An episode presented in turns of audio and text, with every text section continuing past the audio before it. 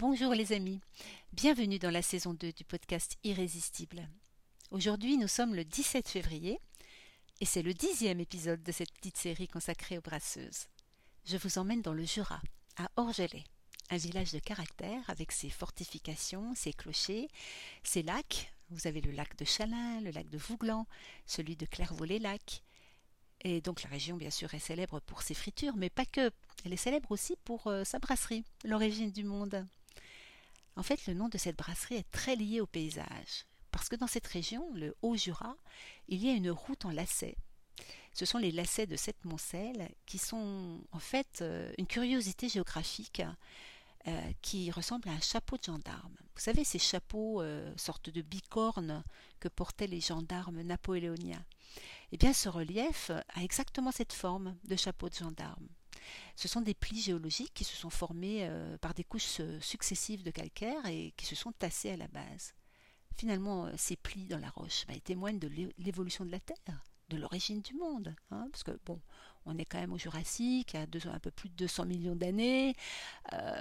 il s'est quand même passé un truc comme une collision entre les plaques africaines et eurasiennes, et cette collision, eh ben, elle a eu pour effet de former, de faire s'élever la chaîne des Alpes, et puis la chaîne des Alpes, eh ben, elle a en quelque sorte repoussé un petit peu le massif du Jura, qui s'est retrouvé un petit peu tassé, et puis ça, ben, ça a formé ces plis, ces, fameux chapeaux de gendarmes. Tout ceci pour vous dire que, ben, à cet endroit-là, on est bien à l'origine du monde.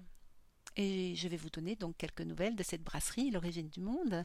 Et ben, son plus gros projet en ce moment, c'est le déménagement de la brasserie. Parce qu'en fait, Nadine et Philippe, euh, les deux créateurs de l'origine du monde, euh, quand, ils, euh, se sont installés, ils se sont installés dans un, local vraiment devenu beaucoup trop petit en 2016.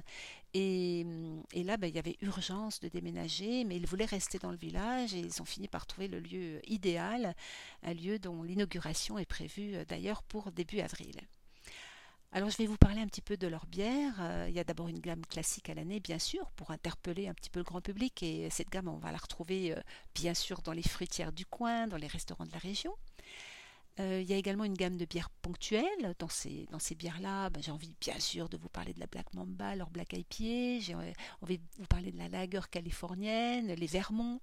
Et puis euh, en ce moment, il y a une Madame Gauze version 2 groseilles du jardin qui se prépare, avec des groseilles macro, des groseilles blanches et rouges. Et, il y a aussi d'ailleurs une saison rhubarbe qui est en tonneau de tequila. Et en fait, cette bière, elle a été brassée à l'ancienne brasserie. Euh, elle a été mise en tonneau dans le camion et, euh, et le tonneau est aujourd'hui dans la nouvelle brasserie. Donc on peut carrément dire que cette saison rhubarbe, eh bien, c'est une bière qui a également véritablement déménagé elle aussi. Euh, donc bien sûr il y a des gammes barriques, hein, des bières barriquées. J'ai envie de vous parler notamment de la Basaya Amarena qui est, une, une, brune forte avec macération de criottes qui a passé un an en barrique de Porto Rouge et euh, j'ai d'ailleurs, euh, euh, très forte envie de forêt noire quand j'évoque cette bière, le souvenir gustatif de cette bière. pour compléter, ben, je vous parle aussi de, des bières saison. Alors ce sont des bières style saison, mais avec des ajouts et puis des, élevages en barrique aussi. Alors notamment, il y a la saison du verger avec des pommes, des coins, des prunes, qui est en tonneau de Macvin. Il y a aussi cette année une saison aux pommes en tonneau de Calvados. Voilà. Alors je vais maintenant bien sûr vous parler de Nadine, Nadine la Belle. Alors quand vous allez la rencontrer, si vous ne l'avez pas déjà fait, bien, vous devenez tout de suite ses origines parce que Nadine elle est québécoise. Et au Québec, elle a eu plusieurs métiers avant d'arriver en France. Elle a notamment fait ses études à Montréal, à l'UTHQ, c'est une école de cuisine très renommée. Euh, elle a bien sûr travaillé dans la restauration, elle a passé un an en Europe, elle a fait beaucoup de voyages pour euh, justement son métier. Et puis elle est revenue au cirque, ce qui était ses premières amours, et pendant dix ans, elle a été circassienne, c'est-à-dire qu'elle travaillait en tant qu'acrobate, elle avait sa propre compagnie qu'elle avait créée. Et pendant les cinq dernières années de sa carrière d'artiste de cirque, d'ailleurs au passage je crois bien que c'est la première euh, et la seule artiste de cirque que je connaisse en tant que brasseuse, mais bon, si vous en connaissez d'autres, je veux bien que vous me les fassiez connaître aussi. Et donc, pendant ces, dernières tournées, elle terminait sa tournée à Percé, en Gaspésie.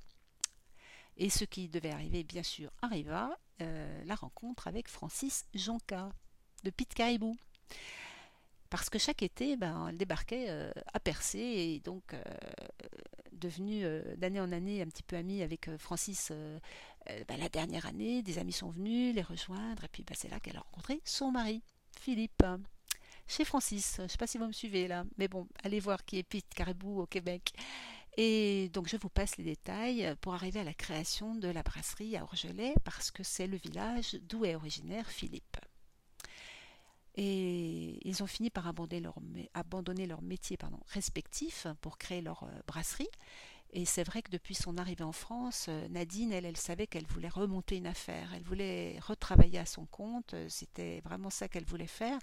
Et puis elle avait bien sûr dans la tête l'idée de la brasserie parce qu'en plus ça a un lien direct avec son premier métier dans la restauration à Montréal. Elle est très très intéressée par les goûts, par euh, la transformation des aliments, et c'est d'ailleurs ce qui lui plaît le plus dans l'activité de brassage. C'est euh, en plus d'avoir euh, à créer un, breuvage qu'elle, qui, partage, hein, qui est un breuvage à partager.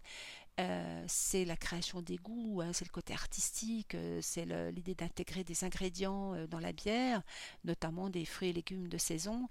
Et d'ailleurs, elle m'a, elle m'a dit en riant qu'elle regardait qu'est-ce qu'elle avait dans son potager, puis elle se demandait qu'est-ce qu'elle pourrait faire comme bière avec. Donc aujourd'hui, on peut dire que la brasserie, l'origine du monde, eh bien tout est fait à deux. La moitié des brassins est faite euh, par Nadine, l'autre moitié par Philippe. Euh, ils ont trouvé en fait une très très bonne répartition. Et pour terminer ce portrait, je lui ai posé la question euh, qu'est-ce qui la met en joie le matin? Qu'est-ce qui l'anime? Qu'est-ce qui lui donne du cœur à l'ouvrage?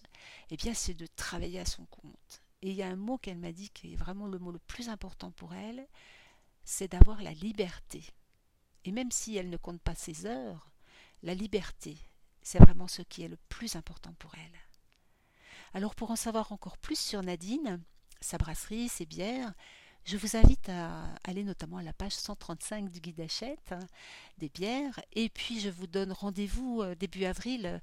Euh, on se retrouve à l'inauguration de ces nouveaux locaux. Et ben, d'ici là, les amis, je vous souhaite une très bonne journée. Et puis je vous donne rendez-vous demain pour une euh, nouvelle brasseuse à découvrir.